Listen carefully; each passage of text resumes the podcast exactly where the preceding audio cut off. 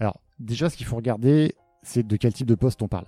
Généralement, comme on est sur des postes de stagiaire ou de junior, les compétences techniques sont importantes, mais elles ne sont pas bloquantes. Ce serait plus le cas si tu cherches un expert d'une techno très particulière dont tu as besoin pour faire grandir le reste de l'équipe. Pour des postes euh, stagiaires ou, juniors, ce qui va nous intéresser, nous, chez Docto, en tout cas, c'est plus ta capacité à apprendre. Donc, on attend que tu sois honnête, que tu ne nous mentes pas, mais que tu nous dises, bah écoutez, ça je le connais pas très honnêtement. Par contre, j'ai déjà fait ça. Par contre, j'ai déjà appris tel techno, tel langage euh, de manière assez courte parce que j'en avais besoin. Bonjour et bienvenue dans ce nouvel épisode du podcast Embauche-moi. Je m'appelle Enguerrand Best et j'ai décidé de créer ce podcast pour que les étudiants puissent mieux comprendre ce qu'il se passe dans la tête des acteurs du recrutement. Un seul objectif donner aux étudiants les moyens de leurs ambitions. Pour ce faire, il s'agit de démystifier le recrutement et de permettre aux étudiants de s'armer face aux recruteurs. Un avis Un détail dérangeant Une proposition d'amélioration? Vous pouvez nous laisser un avis grâce au questionnaire de satisfaction qui se trouve dans la description du podcast ou sur notre site web jobshop.fr. Cela nous aiderait à mieux comprendre vos attentes et rester proche de ce que vous voulez savoir au sujet du recrutement. Je ne vous en dis pas plus et vous laisse découvrir ma conversation avec l'invité de cet épisode. Merci, bonne écoute. Aujourd'hui, je suis reçu chez Doctolib par Sébastien Louillot et on va parler de l'expérience de recrutement avec une focale particulière sur les hiring managers et le processus d'entretien. Sébastien, bonjour. Bonjour Guérin. Est-ce que dans un premier temps, pour les gens qui pourraient ne pas te connaître, tu pourrais un peu te présenter, présenter ton parcours de façon succincte? Bien sûr, donc je m'appelle Sébastien Louillot, j'ai 48 ans. Euh, mon parcours, pour la faire courte, il se divise surtout en trois parties. Une première partie plutôt comme euh, profil ingénieur tech euh, dans le secteur des télécoms, notamment au, tournant des années 2000 de la bulle Internet et des premiers accès au débit et triple play. Et ensuite, un, une deuxième partie de parcours euh, entrepreneur cette fois-ci. J'ai eu l'opportunité de, créer plusieurs structures euh, dans les télécoms, dans l'IT, dans le conseil, qui m'ont permis de voir des expériences très très différentes en tant qu'entrepreneur, avec des clients plutôt B2B, qui allaient de la start-up au grand groupe et à l'administration. Et puis enfin, une, bah, dernière euh, expérience qui nous concerne aujourd'hui, puisque j'ai rejoint Doctolib il y a quasiment euh, 4 ans, en 2019, pour m'occuper des équipes euh, qu'on appelle IT Services, à savoir l'IT interne de Doctolib. Ok, bah, même si c'est pas le, le, sujet d'épiloguer là-dessus et qu'on n'est pas dans le podcast Génération Do It Yourself de Mathieu Stéphanie, hum, c'est quelque chose de très intéressant parce que finalement tu as des premières expériences euh, en tant que sur la tech, puis ensuite tu vas aller te délocaliser sur de l'entrepreneuriat et finalement tu reviens dans une équipe en tant que telle pour refaire euh, de la tech, du management, etc. Je me pose la question de c'est quoi un peu ces deux points de bascule? Qu'est-ce qui te fait passer de tech à entrepreneur et qu'est-ce qui te ramène dans ce milieu-là chez Docto? Excellente question. Euh, alors, déjà, il y a un fil rouge qui est autour de la tech, de l'IT, euh, qui est un sujet qui m'intéresse depuis que je m'en rappelle mes, mes, 12 ans et la première fois que j'ai voulu avoir un ordinateur personnel à la maison. Euh, et ensuite, très rapidement, moi, ce qui m'a intéressé, c'était de, ne pas voir que l'aspect technique de la tech, mais de prendre un pas de recul et d'avoir un côté big picture. Comprendre pourquoi on met en place de l'IT, pourquoi on met en place des systèmes d'information, pourquoi on construit des plateformes, à quoi ça sert, qu'est-ce qu'on fait derrière, soit pour délivrer un service à des clients, soit pour améliorer le fonctionnement d'une boîte? Et donc, naturellement, c'est un petit peu comme ça que j'ai fait le premier point de bascule, qui a consisté à passer à l'entrepreneuriat. Pour avoir ce côté big pictures, partir d'une feuille blanche, construire quelque chose. Et puis ensuite, bah, l'entrepreneuriat, finalement, c'est une suite de projets.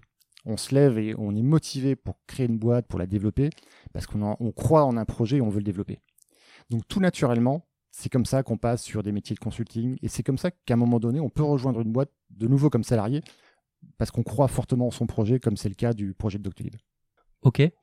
Ce qui est très rigolo dans ce que tu me dis, je me faisais la réflexion, on se faisait la réflexion avec Alexis Eve, l'autre du podcast euh, The Human Factor, qui avait un peu deux typologies de profils, c'est-à-dire qu'on a des profils très verticaux et des profils très horizontaux. Les profils verticaux vont être des profils euh, sur lesquels on va aller chercher justement de l'approfondissement de compétences pour aller chercher des positionnements d'experts, et on a des positionnements un peu plus horizontaux sur lesquels en fait on va aller grappier plusieurs thématiques et en fait on va jamais un peu s'arrêter parce qu'on va jamais devenir un expert, on va toujours défricher de nouveaux sujets. Et ce qui est très rigolo, c'est que souvent, on pense que les profils verticaux sont plutôt des profils tech et qui peuvent pas du tout avoir ce, cette gestion euh, horizontale de se dire bah, je vais évoluer. Et pourtant, tu en as un exemple type. Est-ce que tu as quelques mots là-dessus sur justement euh, à des étudiants qui pourraient écouter, qui pourraient se dire bah, je ne veux pas m'enfermer dans, un rôle tech, je ne veux pas forcément m'enfermer euh, dans une position de manager Ouais, je suis d'accord avec toi, les, fameux profils en, T et en I. Moi, quelque chose que j'ai j'ai vite remarqué dans mon parcours qui m'intéressait, c'était, je, savais que j'étais pas un, profil vertical.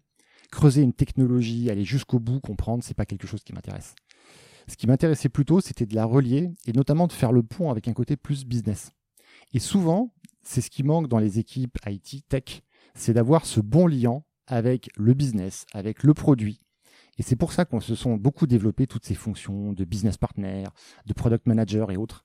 Donc c'est aussi un très bon moyen pour des étudiants d'attaquer un secteur technologique en se disant j'ai pas forcément envie de devenir un expert ou une experte à 100% d'une techno, j'ai envie de rester généraliste et j'ai envie de parler avec des utilisateurs, avec des business. Ouais, tout à fait, tout à fait d'accord et très intéressant de le souligner. Aujourd'hui, la thématique qu'on a, a envie d'aborder, c'est cette notion de hiring manager, euh, c'est-à-dire les responsables d'équipe qui vont avoir des besoins de recrutement en interne.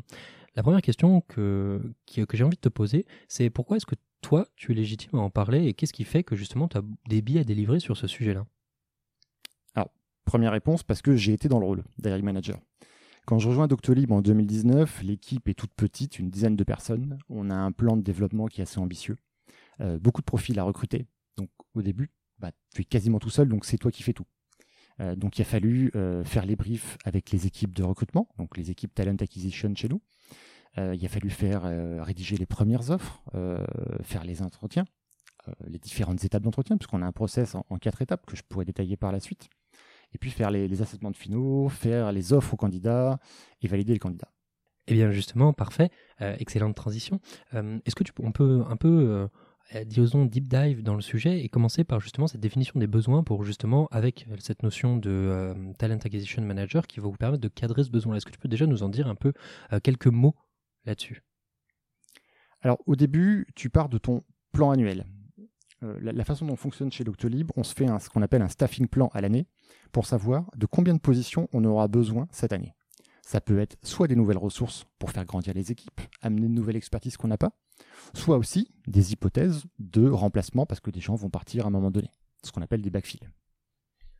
Et justement, sur cette thématique-là, euh, à quel point est-ce que le hiring manager euh, est conseillé par le talent acquisition manager, par exemple, sur euh, la pertinence de ce qu'ils font ou la pertinence des profils cherchés? Comment se fait cette espèce de jonglage entre quelqu'un qui a une expertise technique qui est complètement, qui est quasiment décorrélée du marché du recrutement, et justement, euh, et qui pourtant a cette expertise de savoir qu'est-ce qui va se passer et de quoi est-ce qu'il a besoin. Alors, on fait des briefs réguliers, on se voit en général tous les trimestres, en dehors des, phases de recrutement à proprement parler, pour parler de notre stratégie, justement.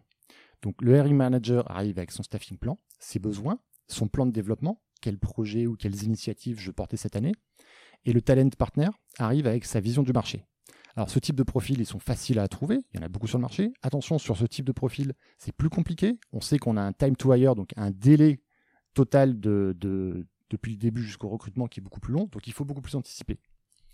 Grâce à ça, en alignant, on se fait notre roadmap à l'année pour se dire à quel moment on commence à chasser quel profil.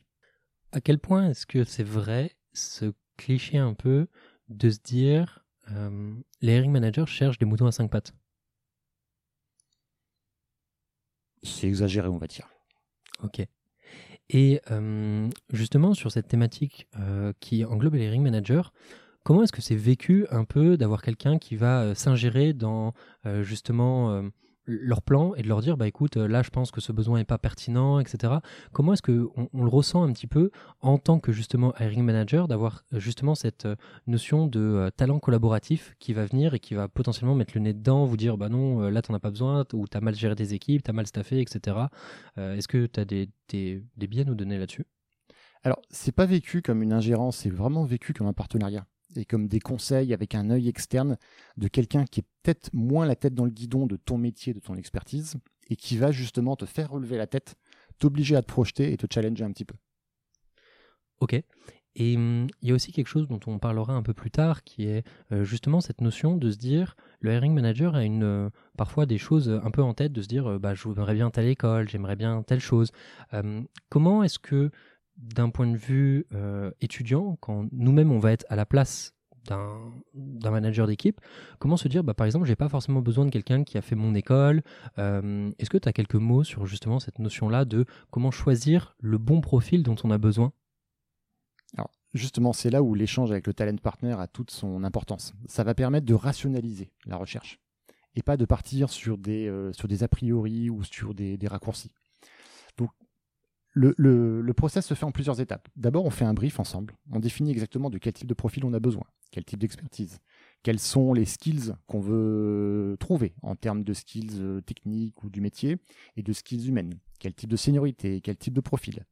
Est-ce que c'est un profil euh, key user, c'est-à-dire un profil hyper important parce qu'on aura un seul profil comme ça qui sera référent, ou est-ce que c'est un profil qu'on prévoit de recruter deux, trois, quatre fois, histoire de monter une équipe et euh, d'être capable de, de, de, faire grandir l'équipe? Une fois qu'on a fait ce brief, on va rédiger une, offre d'emploi, ce qu'on appelle une job description, et la mettre en ligne. Et hum, on y reviendra par la suite, mais cette notion qui est justement d'arriver à bien définir et de cadrer avec le Talent Acquisition Manager est quelque chose d'extrêmement important parce qu'elle va donner de la substance plus tard pour savoir quoi évoluer, etc. Et on y reviendra juste après. Justement sur cette notion d'entretien et de différents processus, hum, sans forcément évoquer la partie de chasse qui est, euh, on va dire, le, le, job des sourcing, et je vous invite à vous rapprocher des épisodes dont on parle de ce sujet-là concrètement, est-ce que tu peux nous résumer un peu pourquoi est-ce qu'un process en quatre, étapes? Parce que souvent, si les gens écoutent un peu les, recruteurs, on a ce process un peu en trois étapes de la méthode Who qui est assez classique. Pourquoi quatre? Alors, notre process comporte quatre étapes. Euh, je vais peut-être d'abord les rappeler avant d'expliquer pourquoi. La première étape, un call avec le talent partner. Deuxième étape, un premier entretien avec le hiring manager. Troisième étape, un entretien avec des personnes de l'équipe. Et dernière étape, un une étude de cas, ce qu'on appelle un use case, euh, pour valider sur un, cas concret, business ou technique, euh, les compétences et l'adéquation du candidat. Pourquoi on fait quatre étapes? On pourrait très bien ne faire que trois étapes, par exemple, en enlevant l'interview avec euh, des, gens de l'équipe. En fait, le recrutement ne doit pas reposer sur l'avis d'une seule personne. Pour s'assurer d'une adéquation avec les valeurs de Doctolib et d'une adéquation avec les compétences qu'on recherche pour le job, nous, on veut avoir plusieurs avis. Et l'idée, c'est que plusieurs personnes puissent rencontrer le candidat, soit au cours d'une interview, soit au cours de l'étude de cas, pour avoir un avis collectif au final. J'ai pas mal de questions sur ce sujet-là, parce que souvent, le study case vient un peu en amont, et même parfois il est mélangé avec, euh, les ring managers pour justement euh, euh, se dire, une fois qu'on a cadré avec le talent partner que justement tous les détails sont bons et que l'adéquation avec l'offre est bonne, souvent, la, chose qui est assez importante pour les boîtes, c'est de se dire, je vais aller évaluer d'un point de vue technique ce candidat. L'enjeu est, je pense, très simple, et tu, m'arrêteras si je me trompe, c'est de se dire, ce candidat n'est pas techniquement au niveau, donc euh, si jamais ça ne le fait pas, c'est rédhibitoire. Est-ce que, tu, peux nous expliquer un peu pourquoi vous le mettez aussi tard dans la chaîne? Parce que je pense que c'est pas anodin. Non, en effet, c'est pas anodin. Euh, la première des raisons, c'est que c'est time consuming. Ça prend du temps aussi bien aux candidats qu'aux personnes qui font passer le cas. Donc l'idée, c'est de l'enclencher quand on est vraiment dans la dernière étape de validation. Ensuite, les compétences techniques ou métiers sont importantes, mais le culture fit est extrêmement important pour nous. C'est pour ça qu'on va vraiment focaliser les trois premiers entretiens sur la partie culture fit.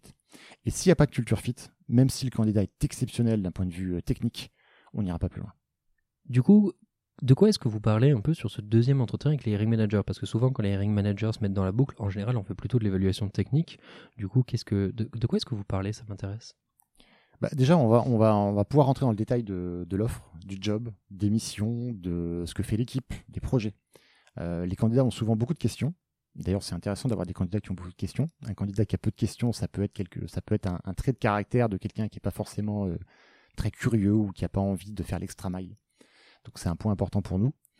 Euh, ça permet aussi de parler euh, avec le candidat, euh, de voir son parcours, de voir ce qui l'intéresse, de voir ses valeurs, de voir si on va avoir un fit sur de la culture. Voilà, donc c'est les, compétences techniques, pour, revenir un peu à ta question de tout à l'heure, on, s'en rend compte assez rapidement, notamment sur des profils assez, assez juniors. ce qui nous intéresse surtout, nous, c'est de vérifier l'adéquation à la manière de travailler, à nos valeurs, donc ce qu'on appelle le, le playbook chez Loctolib. C'est très rigolo parce que c'est un changement de paradigme qui est très important et qui, je pense, euh, est vraiment euh, caractéristique et emblématique de justement la culture chez Docto.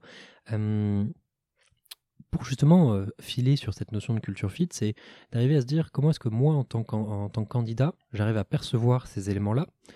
La première chose, pour toujours garder cette focale étude, candidat, c'est de se dire comment est-ce que, à partir d'un papier, l'offre d'emploi, je me projette dans cette euh, boîte et comment est-ce que je sais si ça me va Et finalement, la question intrinsèque formulée bien, c'est de se dire comment est-ce que je lis une offre d'emploi?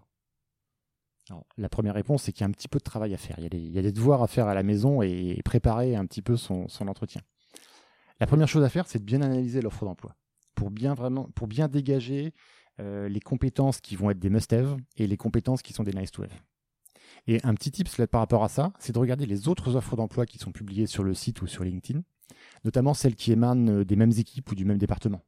Parce que souvent, les, les, les, hiring managers et les talent partners sont un peu paresseux, hein, ils vont faire des copier-coller.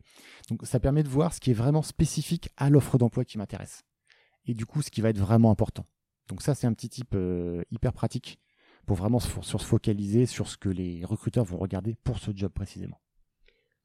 Ok quelque chose d'hyper intéressant là-dessus, c'est justement cette distinction entre du nice to have et du must have, parce que euh, on a, je pense que tous les candidats ont déjà regardé une offre d'emploi en se disant ah ça je l'ai pas, ça je l'ai, etc. Comment est-ce qu'on le priorise? Parce que c'est pas marqué sur noir sur blanc sur, euh, c'est rarement marqué noir sur blanc non? Sur les offres d'emploi en mode ça c'est hyper important, ça c'est bof. Ça dépend. Tu peux voir, par exemple, quelles vont être les missions de l'équipe, quelles vont être les missions du poste. Donc, si on te parle de mission, c'est que c'est vraiment le, cœur du poste, le cœur du job. Donc, ça, c'est important de, les cocher. Et puis après, tu as aussi l'ordre dans lequel les choses sont affichées. En général, les choses les plus importantes sont mises au début. Euh, il y a les skills techniques. Est-ce que tu les as ou pas? Et si tu ne les as pas, une question à te poser en tant que candidat, c'est qu'est-ce que je peux faire pour les acquérir? Par exemple, on va me demander quatre technos importantes. Je dois connaître euh, AWS, je dois connaître euh, Ruby, je dois connaître Python et je dois connaître, je sais pas moi, le réseau par exemple. Bah, disons que j'en ai que trois. La question à se poser, c'est quel est mon niveau dans la quatrième et qu'est-ce que je peux faire, qu'est-ce que je peux raconter en entretien pour montrer que je suis capable de grandir, que je suis capable d'apprendre rapidement sur une techno que je ne connais pas. À quel point c'est une problématique de justement de ne pas avoir cette qualité-là, parce que hum, l'exemple que j'ai en tête, c'était l'exemple d'un VC qui s'appelle Frédéric Krebs qui est passé dans ce podcast et qui hum, avait voulait se faire embaucher dans le marketing et qui devait faire euh, pour le site euh, de savoir coder en HTML. Il savait pas un seul brin de HTML quand il a fait l'entretien. Et pour le coup, il a potassé pendant 2-3 euh, semaines. Et là, par contre, il en a bouffé tous les jours pendant 10 heures. Et à quel point est-ce que c'est valorisant? À quel point est-ce qu'on peut être honnête? Et à quel point est-ce qu'on peut mentir sur ce qu'on va délivrer? Parce qu'on ne sait pas si on va pouvoir le délivrer Est-ce que tu vois aussi cette nuance avec le je vais le faire, je suis très motivé pour le faire, mais je sais pas, ça reste un, point noir que je ne saurais pas, que je ne saurais que quand je m'y serais mis. Alors, déjà, ce qu'il faut regarder, c'est de quel type de poste on parle. Généralement, comme on est sur des postes de stagiaire ou de junior, les compétences techniques sont importantes, mais elles ne sont pas bloquantes. Ce serait plus le cas si tu cherches un, expert d'une techno très particulière dont tu as besoin pour faire grandir le reste de l'équipe. Pour des postes euh, stagiaires ou, juniors, ce qui va nous intéresser, nous, chez Docto, en tout cas, c'est plus ta capacité à apprendre. Donc, on attend que tu sois honnête, que tu ne nous mentes pas, mais que tu nous dises, bah écoutez, ça, je le connais pas, très honnêtement. Par contre, j'ai déjà fait ça. Par contre, j'ai déjà appris euh, tel techno, tel langage, euh, de manière assez courte parce que j'en avais besoin. Très important d'arriver à justement bien doser cette notion-là et on en, discutait dans un autre podcast ce matin, c'est de se dire la transparence c'est quand même quelque chose d'assez important et mentir c'est quand même assez mal en général. Par contre, il y a quelque chose qui est très intéressant, c'est tu nous parles avec beaucoup de justesse de tous ces enjeux de recrutement. Tu n'es pas recruteur en tant que tel, et pourtant c'est toi que j'interviewe dans ce podcast. la question que j'ai envie de te poser, c'est à quel point est-ce que c'est important pour toi et est-ce que tu as des exemples de à quel point est-ce que c'est important de se polariser sur ce genre de sujet. On parle du culture fit, qui est un sujet qui tient particulièrement à cœur. Comment est-ce que toi, justement, euh, en tant que responsable chez Doctolib sur les parties euh, d'IT interne, comment est-ce que tu l'as matérialisé et à quel point, aujourd'hui, en regardant ton expérience, tu te dis, mais purée, c'est crucial C'est crucial parce que si tu fais euh, les mauvais recrutements, tu vas le payer. Tu vas le payer pas forcément en termes de coûts, tu vas le payer en termes de temps tu vas perdre du temps sur euh, des recrutements qui t'auraient permis d'aller plus vite sur des projets, sur des initiatives que tu veux lancer. Donc au final, c'est ça qui va te gêner. Et quand tu es une boîte comme Doctolib qui au cours des trois dernières années a connu une croissance assez importante, tu as besoin de suivre ce rythme de croissance. D'autant plus que nous, en tant qu'IT interne, on est vraiment en support du, reste des équipes Doctolib. Donc si à un moment donné, on n'est pas capable de leur fournir les bons outils, la bonne qualité de service, les bonnes applications pour travailler, le bon niveau de sécurité, ça peut être une problématique pour l'ensemble de la boîte. Et qui vont toucher et impacter le service de tout le monde, qui va être du manque à gagner, qui va se traduire par énormément de sujets qui sont sous-jacents. Pour revenir à ce qu'on disait tout à l'heure, qui est la notion de justement de euh, valeur et de compétences techniques, une question que j'aimerais bien te poser, c'est de se dire, je suis un monstre en code, je sais pas moi, je suis spécialisé en Haskell, compétence euh, extrêmement rare en l'occurrence. Euh, mais par contre, je ne pas du tout. Et à quel point c'est grave et à quel point c'est important de se poser ces questions-là, côté hiring manager évidemment, parce que c'est ton rôle, mais aussi en tant que candidat, pourquoi est-ce que ça peut être un problème? Alors, en tant qu'hiring manager, si tu ne fites pas du tout avec notre culture et notre manière de travailler, ce sera un no-go. Pourquoi? Parce que ce qu'on attend d'un expert, justement, c'est pas seulement d'être capable de délivrer son expertise, mais c'est aussi d'être capable d'être un leader. Et sans être forcément un manager, tu peux être un, contributeur individuel expert. Et dans ce cas-là, ton rôle chez Docto, c'est de faire grandir les gens autour de toi, de les former, de les accompagner, d'agir comme mentor, euh, d'évangéliser à l'extérieur, d'écrire des articles de blog, de participer à des podcasts, à des conférences. Si tu n'as pas envie de partager, si tu es quelqu'un d'un but toi-même, euh, arrêté sur ces positions, ça ne nous intéressera pas, tu ne feras pas grandir les équipes. Alors, dans un cadre, euh, par exemple, où on a des défauts qui sont flagrants sur ce genre de sujet, c'est assez évident. Mais la question, c'est par exemple sur des compétences plus soft, à quel point est-ce que c'est une problématique? Par exemple, prenons une boîte qui fait de la satisfaction client et de se dire, euh, bah, c'est quand même dans l'ADN de la boîte de faire un produit qui va donner au client. À quel point est-ce que c'est une problématique sur des enjeux plus soft, ou du moins sur des choses un peu plus éloignées, euh, on va dire de qualité humaine à quel point est-ce que c'est une problématique de ne pas être en phase avec justement cette culture et les valeurs qui peuvent être, euh, on va dire, plus soft? C'est une problématique par rapport au, au, service que tu veux fournir au sein de ta société. Je vais donner un exemple. Au sein des équipes IT, il y a des équipes qui s'occupent du helpdesk, donc qui gèrent des tickets d'incidents, qui fournissent du matériel aux collaborateurs de Docto. Nous, on met énormément en avant ce qu'on appelle le, serve, la, capacité justement à avoir cette notion euh, focus. Alors, on va pas parler de client pour le coup, on va, parler d'utilisateurs internes, de collaborateurs internes. Si tu es quelqu'un qui n'est pas ouvert ou qui n'a pas cette appétence, euh, qui n'a pas cette empathie, qui n'a pas cette notion de care vis-à-vis des autres, même si tu es très bon techniquement, tu ne vas pas rendre le niveau de service qu'on attend.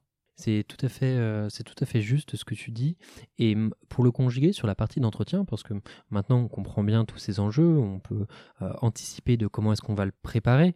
La question c'est concrètement comment est-ce que côté hiring manager il se prépare à cette évaluation du fit et de l'envers du décor de tout ce dont on vient de parler euh, là tout de suite, avec justement ce regard hiring manager?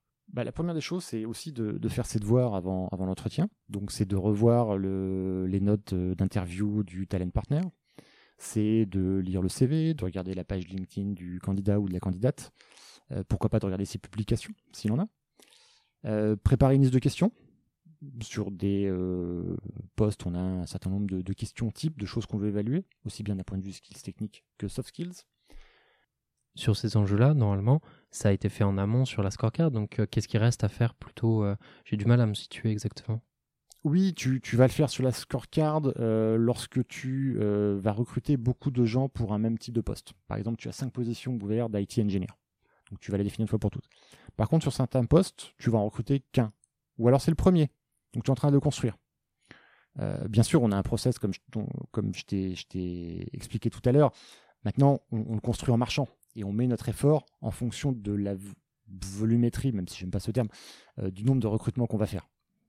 Donc, euh, une fois qu'on a mis l'offre en ligne, et ce qui est le point le plus important, on peut continuer à construire le process d'interview, la liste de questions, l'étude de cas, et puis on peut les itérer que bien sûr, à force de poser les questions, de, de, faire passer des études de cas, on va peut-être se dire qu'il faut la faire évoluer, qu'il faut racheter des questions, cette question n'est pas intéressante, et ainsi de suite.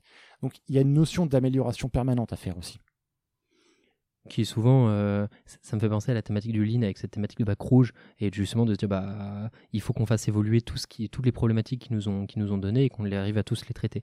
Une question, c'est de se dire, à partir d'une, par exemple, d'une scorecard, sur lesquels on, pourra évidemment revenir sur la définition dans un premier temps, et de se dire, une fois que j'ai eu mon candidat, donc que euh, par les différentes étapes, des choses ont été évaluées, comment est-ce que un manager remplit cette notion et cette notion de scorecard et comment est-ce que finalement fait rentrer dans les cases c'est très intéressant d'un point de vue candidat de savoir comment est-ce qu'on va être noté. Parce que c'est toujours cette notion un peu du, guillemets du, gendarme et du, voleur c'est de se dire comment est-ce que l'un fonctionne pour bien comprendre comment l'utiliser. Alors la première chose qu'il faut savoir sur une scorecard c'est qu'on essaye de la faire de la remplir assez rapidement. Nous ce qu'on demande au, au manager chez nous c'est de la remplir dans les 24 heures tant que euh, l'entretien est encore frais dans la tête euh, la deuxième chose, c'est que on va la découper en fonction d'un certain nombre de skills. Toujours ces fameuses euh, skills techniques, business ou ces soft skills.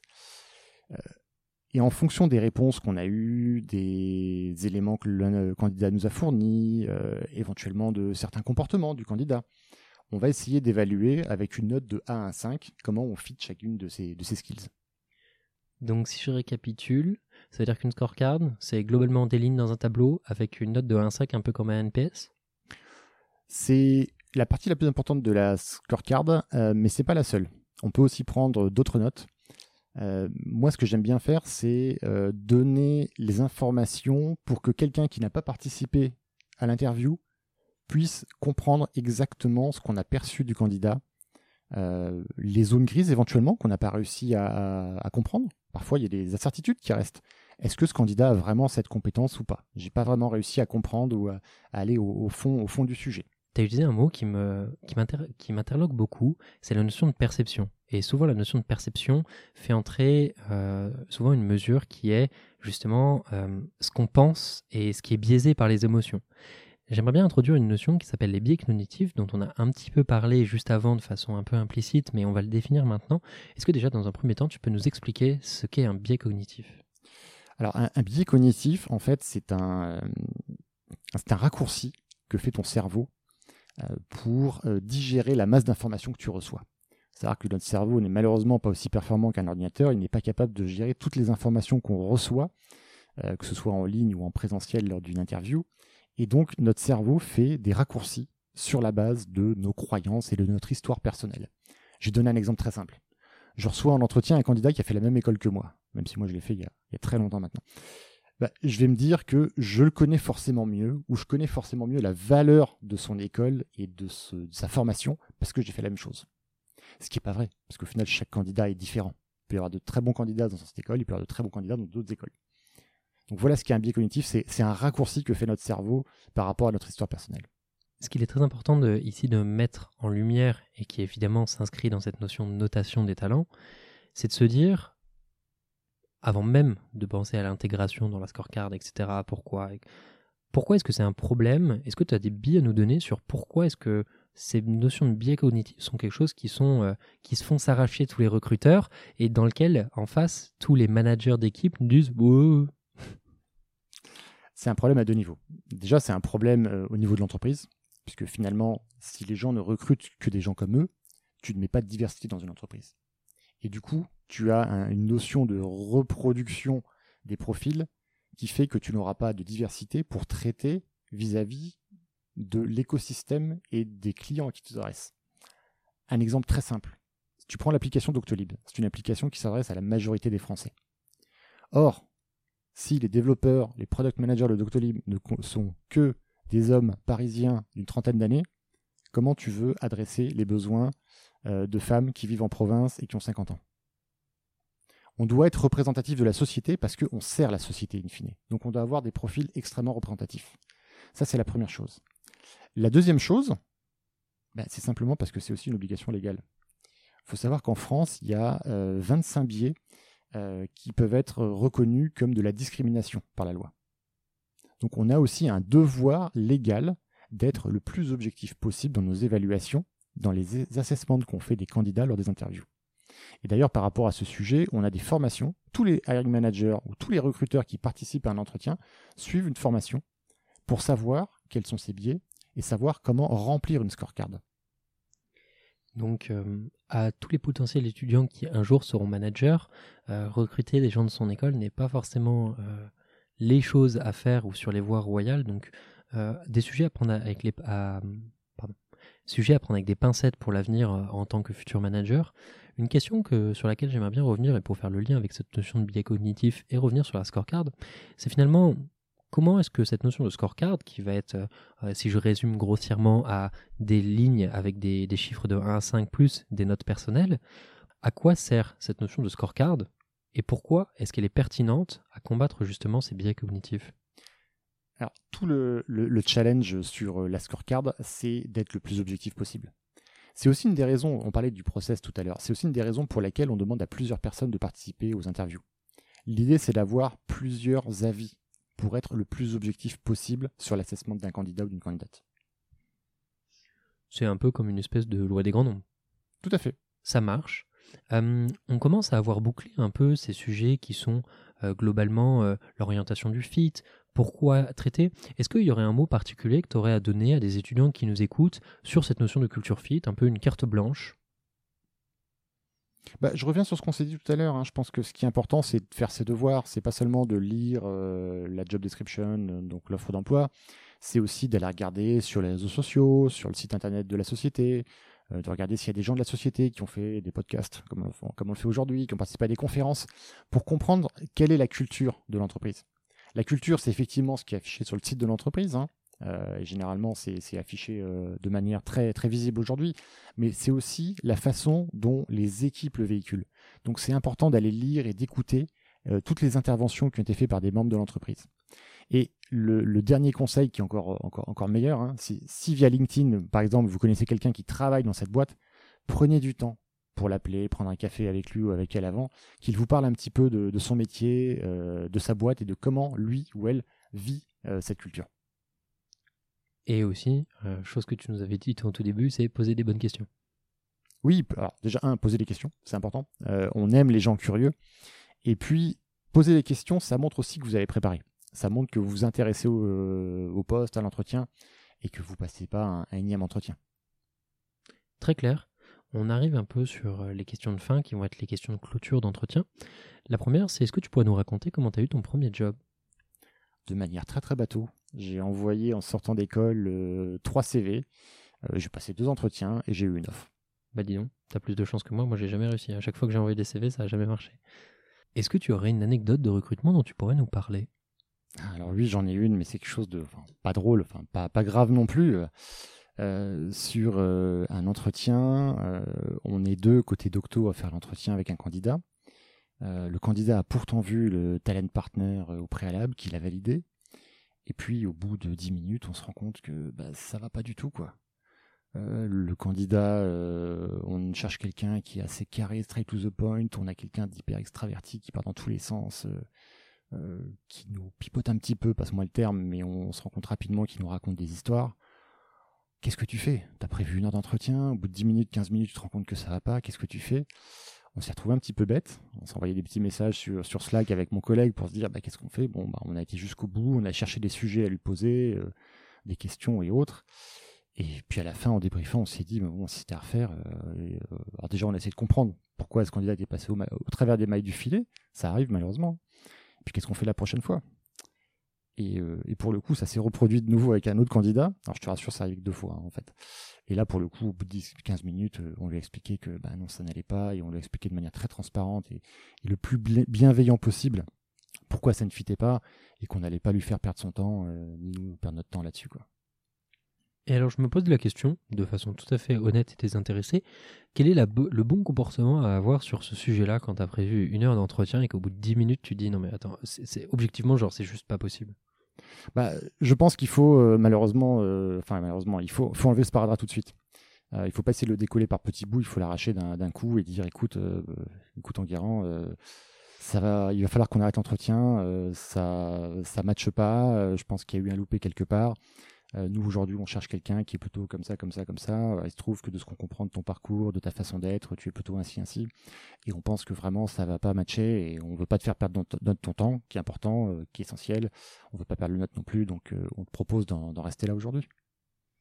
Très clair. Et euh, c'est rigolo parce que c'est quelque chose qui existe beaucoup dans l'univers ici, c'est l'expression euh, un VC qui se coupe un bras. Il a investi dans une boîte, il s'est dit ok j'ai fait une erreur, mais en fait souvent il, coupe la vanne, il dit bah écoute, j'ai investi, c'est très bien, fais ta vie de ton côté, tu vois. Et ils le font, pour le coup, ils le font quand ils le font, ils le font assez vite, parce que justement, c'est cette notion de euh, faut que ce soit rapide et en fait, faut pas qu'on perde du temps. C'est-à-dire que soit on s'y met, soit on s'y met pas. Mais il y a un moment où il faut juste trancher. Oui, il y a le temps et puis il faut, il faut pas laisser de faux espoirs aux candidats si on sait pertinemment que ça va pas le faire. Très clair. Une question qui va reboucler avec ce qu'on disait avant, c'est-à-dire comment est-ce qu'on mesure la pertinence d'un recrutement et comment est-ce qu'on quantifie un mauvais recrutement? Question très vaste, mais qui est très importante de se poser en tant que candidat. Euh. Il y, a deux manières de le quantifier. Il y a une manière euh, en coût, on va dire, hein, c'est le temps cumulé que tous les gens de la, de, la société ont passé euh, sur le process de recrutement. Et puis, il y a une manière un peu plus intangible, qui est le retard que va te faire prendre ce mauvais recrutement. Forcément, si c'est un mauvais recrutement, on va pas aller jusqu'au bout de la période d'essai, et puis on va reprendre le process de zéro. Donc, in fine, on aura perdu un certain nombre de mois pour avoir le candidat qu'on souhaitait avoir, et c'est un projet qui prend du retard, c'est une initiative qui prend du retard, c'est un sujet stratégique qu'on voulait mener, qu'on n'a pas pu mener. Qui, en gros, qui touche un peu à une thématique de manque à gagner, c'est de se dire, bah, on n'a pas fait ce qu'on voulait faire, et ça, pour le coup, ça vaut dans une boîte qui grossit et qui a des ressources limitées, euh, et c'est juste le nerf de la guerre, quoi. Ouais, complètement, c'est nerf de la guerre. Euh, autant pour les équipes commerciales, c'est tangible parce que euh, un commercial en moins, bah, c'est tant de chiffres d'affaires en moins. Autant sur les équipes techniques ou les équipes support, c'est effectivement des, projets de, nous ce qu'on appelle de scalabilité, de capacité à suivre la croissance de la société qu'on n'est pas en mesure de faire. Et du coup, on risque de se mettre dans le dur sur la qualité de notre service, sur la sécurité de notre service, sur ce qu'on peut fournir aux collaborateurs. Je vais adapter un peu la question d'habitude. Je rappelle juste la question d'habitude et pour euh, ensuite euh, m'en écarter. La question d'habitude, c'est de se dire si un entrepreneur nous écoute et doit faire ses premiers recrutements, sur quoi est-ce qu'il doit se polariser? La question que j'aimerais bien reformuler, c'est non pas un entrepreneur, mais un futur manager, quelqu'un qui veut faire du management, sur quoi se polariser, genre vraiment cas numéro 1, le conseil numéro 1, pour justement mieux grandir et mieux faire ses recrutements? Le conseil numéro 1, ne pas y aller au feeling prendre vraiment le temps de structurer pourquoi je fais ce recrutement, comment je veux le faire, quel est le profil que je recherche, et de préparer. Et en fait, si, je le prends bien et qu'on refait le lien avec ce qu'on disait aujourd'hui, c'est que ce qui est important, en tout cas pour vous, euh, chez Docto, de ce que je comprends, c'est de se dire on veut les bonnes personnes. Le problème, la problématique, c'est que la bonne personne, qu'est-ce que c'est que la bonne personne? Comment voulez-vous quantifier quelqu'un de sympa, quelqu'un de bienveillant, quelqu'un qui va essayer à faire grandir? Et en fait, je pense, et c'est pour ça que j'en parle maintenant, c'est de se dire structurer permet aussi de quantifier et d'essayer de retirer l'irrationnel justement. Après, euh, c'est une discussion que j'avais euh, avec un ami à moi, c'est de se dire euh, jusqu'où est-ce qu'on pousse la rationalité et, où est-ce qu'on peut le mettre des chiffres, là où on ne peut pas mettre de chiffres. Mais je pense que c'est ce sujet et que c'est le début d'arriver à structurer les process, c'est dans cette lignée-là, je pense. Complètement, tu pourras jamais rationaliser à 100% un recrutement. Après, tout dépend du contexte, du temps que tu peux y consacrer et du niveau d'effort que tu peux mettre. Bien sûr, tout va dépendre aussi du job. Euh, je te parlais tout à l'heure de notre process en quatre étapes. Bien sûr que pour le recrutement d'un stagiaire, on va faire que trois étapes. On va peut-être pas faire de, de case study ou peut-être que deux. Donc, tout est une notion d'effort par rapport à la valeur que tu attends de ce recrutement. Oui, non, mais je dis ça sur cet aspect de rationalisation, mais euh, toi et moi, on est un G, on a un peu envie de mettre les choses dans les cadres, euh, on a envie de, pouvoir un peu compter tout ce qu'on peut. Euh, et tu soulignes un point qui est aussi très intéressant sur cette notion de stagiaire, c'est-à-dire que, et encore une fois, ça continue d'alimenter notre moulin sur cette notion de justement processiser euh, ce recrutement, c'est de se dire, quand on recrute un stagiaire, quand on recrute euh, notre futur C-level, on en parlait justement off, en fait, on va pas attendre les mêmes choses des mêmes candidats. Et en fait, les critères vont être très différents parce que les premiers employés vont être des gens qui potentiellement vont rester là très longtemps. Donc, il va falloir être d'autant plus important d'axer sur, par exemple, je pense, l'apprentissage. Ça doit être un profil qui doit beaucoup apprendre. Un profil qui vient plus tard, peut-être qu'il aura moins de latitude, etc. Je n'en sais rien. Euh, il se trouve que je l'ai beaucoup moins fait, euh, donc j'aurai beaucoup moins d'expérience et moins de billes à donner sur ce sujet-là. Mais euh, je pense que c'est des questions qu'il faut se poser et de se dire aussi, et de voir un peu plus loin, et ça bouclait avec ce que tu disais dans l'offre d'emploi, c'est de se dire, bah, qu'est-ce qu'il y a entre les lignes? Qu'est-ce que ça veut dire? Et comment est-ce que moi je mets ce que j'ai personnellement euh, chez moi, ou du moins en moi, sur le papier, et comment est-ce que je le projette sur ces sujets-là, et comment je l'utilise. Complètement. Et tu, parlais des stagiaires, par exemple. Euh, le, biais pourrait être de se dire, un stagiaire, c'est pas important si on se loupe. la personne est là pour six mois, c'est pas grave. Sauf que nous, c'est pas notre façon d'approcher le recrutement des stagiaires. Pour nous, les stagiaires, en tout cas les stages de fin d'études, ça doit être un marchepied pour ensuite nous rejoindre euh, en full time, en CDI. Donc pour nous, un stagiaire, euh, le stage est réussi si derrière on embauche la personne.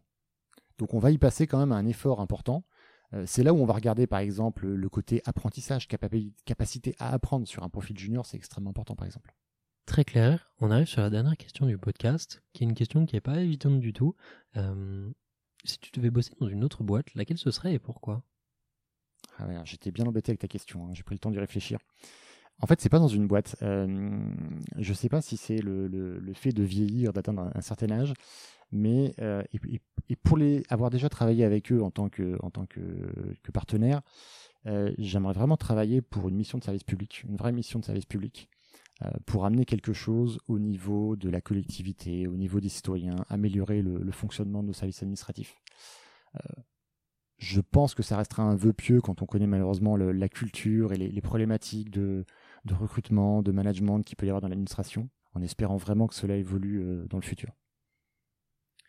Eh bien écoute, euh, ça t'intéressera sûrement, mais j'ai commencé à enregistrer des séries de podcasts, enfin des épisodes de ce podcast qui seront tournés sur la fonction publique et le recrutement de la fonction publique. Donc à l'occasion, tu auras, j'espère que tu euh, t'y retrouveras dans ces sujets Sébastien, ça a été un plaisir d'échanger avec toi. Ça, je pense, a levé beaucoup de choses sur ces sujets de hiring manager, parce qu'être manager, c'est pas facile. On discutait d'énormément de sujets.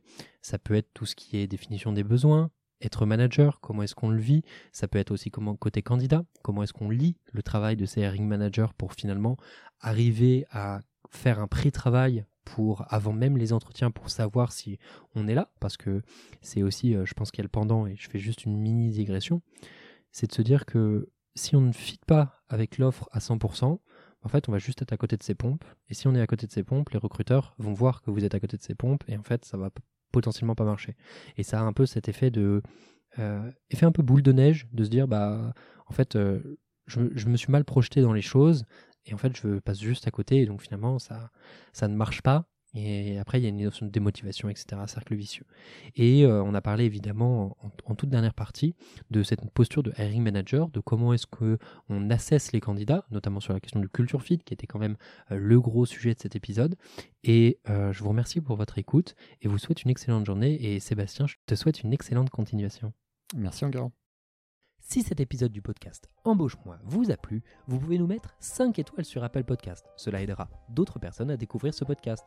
Cela nous aiderait particulièrement que vous laissiez un avis grâce au questionnaire de satisfaction qui se trouve sur notre site web jobshop.fr ou dans la description du podcast. Le prochain épisode aura lieu lundi prochain et je ne vous en dis pas plus à ce sujet. D'autre part, si vous êtes étudiant ou recruteur, n'hésitez pas à visiter notre site web jobshop.fr. Vous pouvez également nous suivre sur les réseaux sociaux, à savoir LinkedIn, Instagram ou même TikTok.